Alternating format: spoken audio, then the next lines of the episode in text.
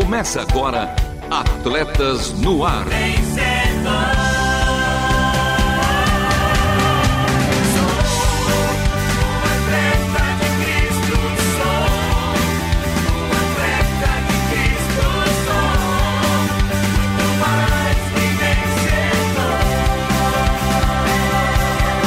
Amando o Senhor, correndo juntos e alcançando muitos.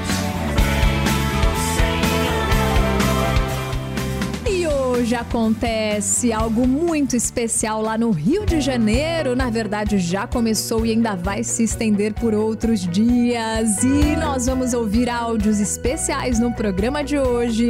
Nosso querido Lovi Henrique está lá no estado do Rio de Janeiro e vai trazer muita coisa importante e interessante pra gente hoje. Então, desde já, registro um abraço aqui para ele, pra metade dele e também pro seu um quarto. Então, um beijo pra Vanessa, pra Radassa Esther e um super beijo para todas essas igrejas envolvidas nesse projeto tão bonito, a PIB de São Gonçalo, a PIB de Bacaxá, a PIB de Saquarema, entre tantas outras envolvidas num projeto especial que você vai saber os detalhes logo mais aqui no Atletas no Ar. Mas para começar, meu querido Lovian até deixou um texto especial pra gente te fazendo uma pergunta. Olha, não demore. Reconheça o nosso grande treinador como pai agora mesmo. Se você tem a certeza de que é filho, tome a decisão de nunca sair do jogo ou arrependa-se, volte agora mesmo pro time. Na casa do pai, a segurança, provisão, herança, reconhecimento de que você é filho e alegria e tudo que você precisa para uma vida que vale a pena ser vivida. Então, não troque isso por nada. E você que já tá com a gente para ouvir o programa, bora para nossa escalação. Porque hoje tem jogo rápido com Marcelo Fávero e com nosso querido Luiz Felipe trazendo os destaques das últimas rodadas.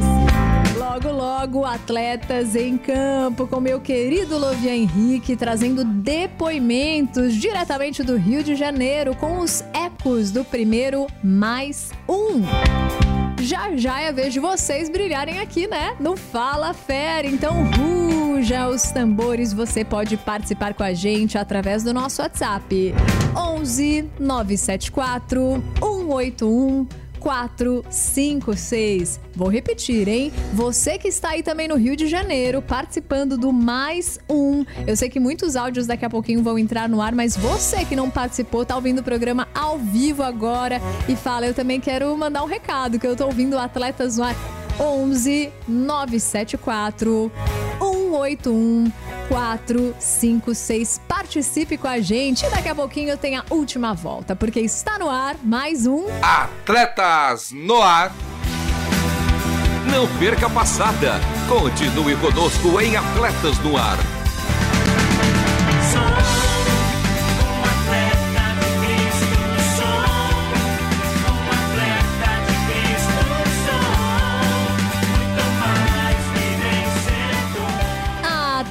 No ar, sempre ao vivo, nas segundas-feiras, uma hora da tarde. Você participa, deixa o seu recado, interage conosco, assiste esse programa sendo feito aqui através dos bastidores, nos nossos estúdios. Você dá uma espiada lá através do site da rádio. Mas se perdeu o programa ao vivo na segunda-feira, dá pra ver as reprises. Ainda na segunda-feira, a gente passa às 21 horas, isso mesmo, 9 horas da noite aqui na programação da rádio. E tem reprise nos sábados, às 2 horas e 30 minutos, aos domingos, às 10 horas da manhã. E para você também saber de outras coisas que o Atletas no Ar e a turma dos Atletas de Cristo tem feito, dá uma olhadinha lá no Instagram, arroba Atletas no Ar Oficial. E para acessar nossa página lá no site da rádio é facinho, facinho, rtmbrasil.org.br vai lá na parte de programas e em seguida você pega o Atletas no Ar, tá um dos primeiros lá da lista, porque todos os programas da rádio estão listados em ordem alfabética. Ouça, compartilhe, faça esse programa chegar mais longe. E agora venha com a gente, porque agora é jogo rápido. Jogo rápido.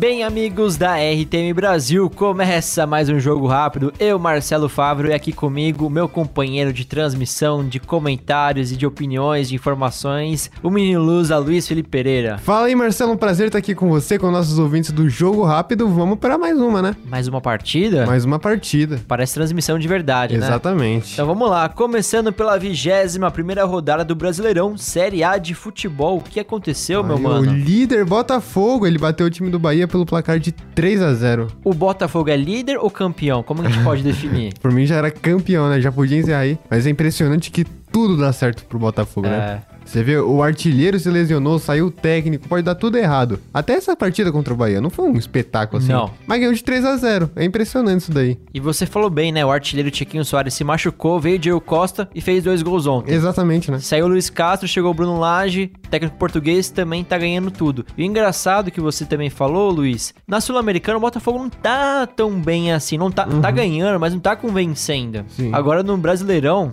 é, então. Deitando, Você voando. vê como o time tá bem estruturado, né? É.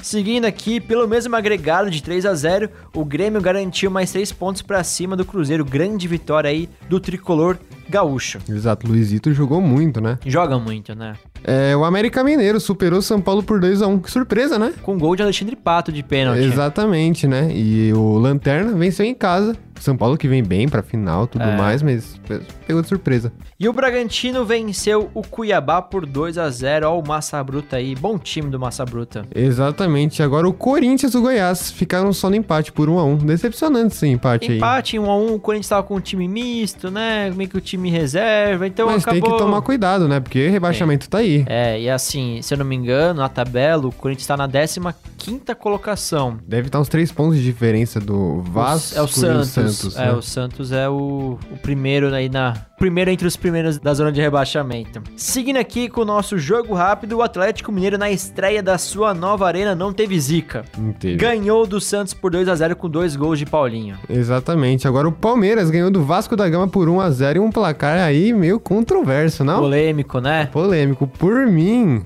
foi gol, um baita de um golaço. Foram dois golaços, aliás, um que foi anulado, o outro do Rafael Veiga. É, que Veiga... merece a convocação, aliás, né? O Rafael Veiga fez o gol da vitória, né? Um gol de falta. O Vasco teve um gol fora da área no primeiro tempo, poderia mudar a história do resultado dessa partida, né? Mas o Palmeiras garantiu mais três pontos para casa. O Fortaleza fez 3 a 1 na equipe do Curitiba. É, o Curitiba, se o Botafogo já é campeão, Talvez sim, talvez não. O Coritiba também já é rebaixado? Talvez sim, talvez não. Talvez sim, talvez não. Mas eu acho que é mais pra sim do que pra não, hein? Porque é complicado e tá muito triste a situação. Tá complicado mesmo, né, Luiz? que mais? Em duelo de quatro gols, o Fluminense e o Atlético Paranaense empataram em 2 a 2 Empate, um ponto para cada lado, empate que é melhor que derrota. E tem mais empate porque Flamengo e Internacional não saíram do 0 a 0 E destaque aí pro goleiro Kehler, que fez uma partidaça, assim, para mim acho que foi a melhor atuação de goleiro dessa rodada e vamos deixar esse parabéns aí pra ele, catou muito fora de casa, o é. Internacional tá, não tá muito bem assim. Não, é um time que oscila bastante, apesar de ter vencido aí na Libertadores essa semana, o Internacional tem três bons goleiros, o uhum. Kehler, né, o, o John Victor sim, e agora sim. o Rocher, que é goleiro de seleção uruguaia. E quanto tempo você dá pro São Paulo isso aí? Olha, final do ano não dá. Não Porque é. assim, a questão não é somente que, se ele é bom treinador ou não. Ele é muito problemático. Todo time que ele passa Exato. tem problema, tem discussão, tá? E... e, o Flamengo já é uma, uma bomba ali prestes a explodir a qualquer momento. Sim, sim. E o Flamengo tem aquela cobrança de ser o melhor, né? Bom, cenas para os próximos capítulos da novela Flamengo. Esse foi o jogo rápido de hoje, né, Luiz? Certinho. Prazer de novo estar aqui com o Marcelo, com nossos ouvintes, aproveitando a segunda. É, semana que vem estamos de volta. Um abraço. Um abraço. Abraço para vocês, queridos. Até semana que vem. E agora, agradecendo toda essa turma do Rio de Janeiro que participou do mais um, nós vamos direto para o Atletas em Campo. Atletas em Campo. Bem, os limites do confessional o confessional limita a proclamação do Evangelho? Esse é o tema que foi debatido aqui na capacitação, é, apresentada pelo Luvian Henrique. É, e o nosso grupo vem trazer aqui agora uma reflexão. Eu sou a Nádia, estou aqui com a Camila com o Wanderson, com o Rocinei.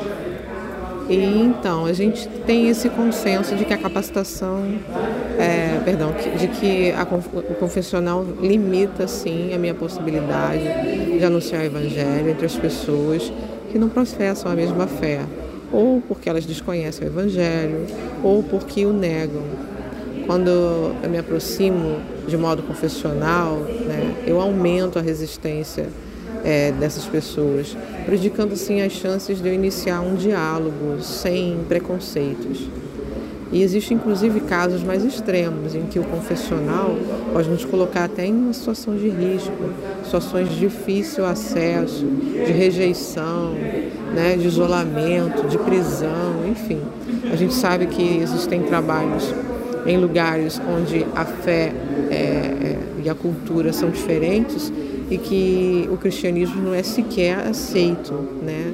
Então, como fazer para nações assim, para espaços assim, lugares assim?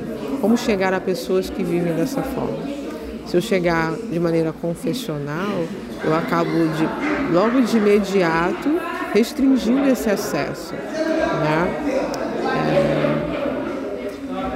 Quando eu me aproximo de forma intencional, mas de modo não confessional, eu tenho então a oportunidade de falar da mensagem do Evangelho de acordo com a situação e que a gente está vivenciando ali, né? A partir do diálogo que se iniciou, a partir da, da necessidade ou do interesse daquela pessoa, e essa conversa ela vai evoluindo gradativamente. Muitas vezes é a própria conduta, é aquilo que eu estou fazendo, é a tomada de decisão, é o meu comportamento, a minha postura. Tudo isso também vai falar, vai anunciar o Evangelho. E isso pode ser uma coisa diferenciada para essas pessoas. O que vai aos poucos, né, pode chegar ao ponto de culminar aí no interesse da pessoa querer entender por que, que você tem uma linguagem diferente, uma linguagem que comunica amor, que comunica respeito, que é justamente a mensagem de Cristo. Quando a gente desperta isso nas pessoas, aí a pessoa pode querer também, demonstrando ali o interesse dela, não foi uma coisa que eu cheguei falando, mas a partir dela, né, que ela venha fazer o que? Ah, por que, que você é assim? Por que, que você é diferente? E aí a gente parte para o confessional. Ah, sim, eu, eu sirvo a um, um, Deus que se manifesta dessa forma. É, a gente veio aqui e a gente vive essa fé que é acreditar em Cristo. Então é isso. Meu nome é Rocinei, estou participando aqui da conferência com o Lovian, que tem como tema o confessional limita a proclamação do Evangelho. No meu entendimento, é, em países onde é proibida a manifestação da crença cristã, o confessional limita a proclamação do Evangelho. O confessional atrapalha porque, de imediato, já é revelada a intenção é, de se evangelizar. O uso de símbolos ou declarações diretas pode colocar em risco os missionários e até mesmo dificultar o trabalho de quem já faz a obra de forma anônima. A pregação do evangelho não confessional não anula a intenção de evangelizar. Pelo contrário, nos leva a criar novos mecanismos de evangelização. Então, é, no nosso, no meu ver, é muito importante a gente criar novas ferramentas, novos modelos para evangelizar de forma é, não confessional. Tá? Obrigado. Queridos amigos, eu sou o André Pires. Estou junto com Creide Jane, Valéria Maria, Jorge Edson, Felipe de Vale e Cássia de Almeida. Estamos participando do treinamento Os Limites do Confessional, promovido pelo Nova Fase, na direção de Bruno Madeira e Dr. Louvian. E temos aqui como tema o confessional limita a proclamação do Evangelho? Nós respondemos que sim. Nós sabemos que a perseguição religiosa ela está clara aos nossos olhos. Que muitas pessoas elas desejam proclamar o evangelho, mas sabem o que vão encarar em determinados países. Existem situações em que o evangelho é visto como algo que afronta determinadas culturas.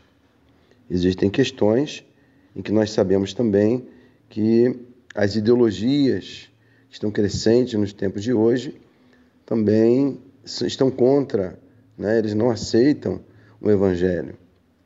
E muitas pessoas, às vezes, querem forçar uma pregação do Evangelho, querem estar nesses lugares e elas não conseguem ter acesso. Planejam, tentam de várias formas, mas não conseguem ter acesso. O problema do acesso é muito grande e muitas pessoas não têm sabido trabalhar nisso. O confessional, ele realmente ele se torna um impedimento para que o evangelho alcance muitos países. É necessário proclamar o evangelho, é necessário que o mundo conheça Cristo, mas existem estratégias. E o confessional, ele limita, sim, a proclamação do evangelho. Mas existem meios pelos quais o Evangelho pode ser proclamado, mas com uma forma diferenciada. Existem grupos que ouviriam palestras de médicos, de profissionais de diversas áreas, receberiam desportistas, entre outros, né? Porque não há uma conotação religiosa. E o confessional, ele impediria que esses mesmos profissionais entrassem nesses países se eles se declarassem cristãos. Mas eles podem entrar nesses países, entrar nessas cidades, entrar nas casas, se não se declararem como cristãos. Por isso a estratégia do não confessional, ela é importante, porque vai abrir portas em países, em lares, na vida de muitas pessoas que não se sentirão constrangidas se você se aproximar por outros meios, através de um, de um trabalho profissional, através de um diálogo, né? Então, nós sabemos que é necessário utilizar aquilo que está à nossa mão, que de alguma forma permitirá o nosso acesso a esses países, a esses lugares, a estas pessoas.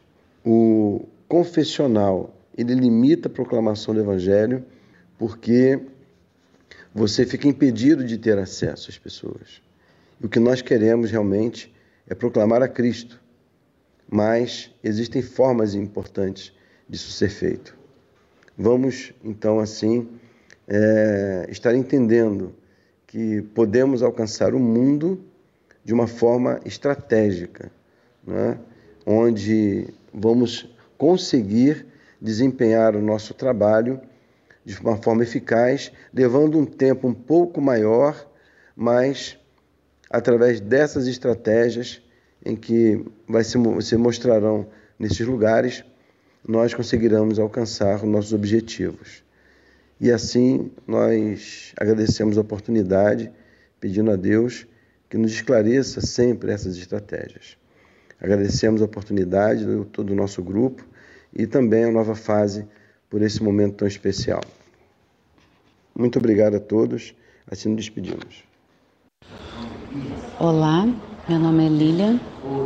Eu entendo que o confessional limita a proclamação do Evangelho e eu vou trazer um exemplo para ilustrar. Eu sou professora de português da rede pública e estou trabalhando com os meus alunos produções textuais nesse momento, a partir do Holocausto sofrido na Segunda Guerra Mundial.